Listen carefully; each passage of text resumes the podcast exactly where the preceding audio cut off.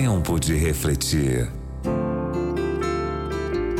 Apresentação: Hamilton Menezes. Provérbios capítulo 14, versículo 15. O simples dá crédito a toda palavra, mas o prudente atenta para os seus passos. A notícia explodiu como uma bomba entre os moradores do bairro da Mooca, na zona leste de São Paulo. Amizade entre Márcio e Ricardo acabara em morte e ninguém conseguia entender nada. Márcio não fugiu nem tentou dar explicações. Com as mãos ensanguentadas e a cabeça baixa, simplesmente chorava diante do corpo inerte de Ricardo, seu concunhado e melhor amigo. Ambos tinham crescido juntos, moravam na mesma rua e casaram com as duas filhas de José, o vizinho de frente. A amizade deles era daquelas que ninguém imaginaria que um dia pudesse acabar. Na delegacia, Márcio confessou que matara o amigo porque alguém lhe dissera que a esposa estava traindo-o com seu melhor amigo. As investigações posteriores provaram que Márcio se deixou levar pelas fofocas. Agiu como o simples age. Não parou para pensar, não perguntou, não esperou, nem atentou para os seus passos.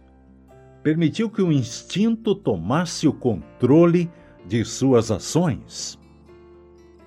A raiz hebraica para simples no texto de hoje significa inexperiente.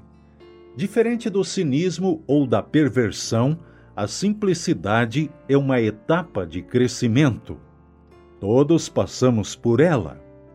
Ser simples não significa ser mau, porque se está num período de amadurecimento.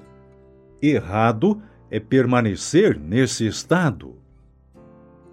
A vida está cheia de sonhos destruídos, lares acabados, amizades desfeitas, corações feridos e empreendimentos falidos prematuramente, porque o ser humano age por impulso, num momento de loucura.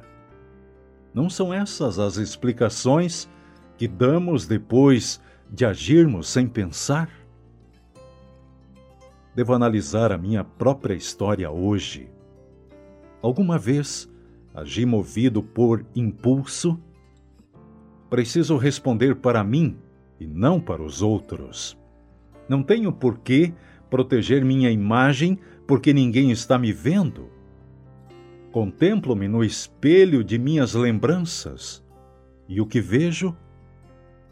Isso não importa, porque existe esperança e a esperança é Jesus.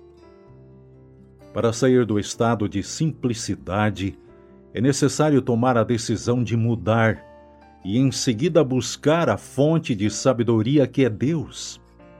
Pense naquilo que você fará hoje com relação ao seu filho, ao seu cônjuge ou ao seu colega de trabalho. E lembre-se, o simples dá crédito a toda palavra, mas o prudente atenta para os seus passos. Vamos orar? Me ajude, Pai, a pensar sempre antes de agir, antes de tomar qualquer decisão, a ser prudente como tua palavra recomenda, a fazer a tua vontade como ela nos ensina. Por favor, Pai, em nome de Jesus. Amém. Tempo de refletir,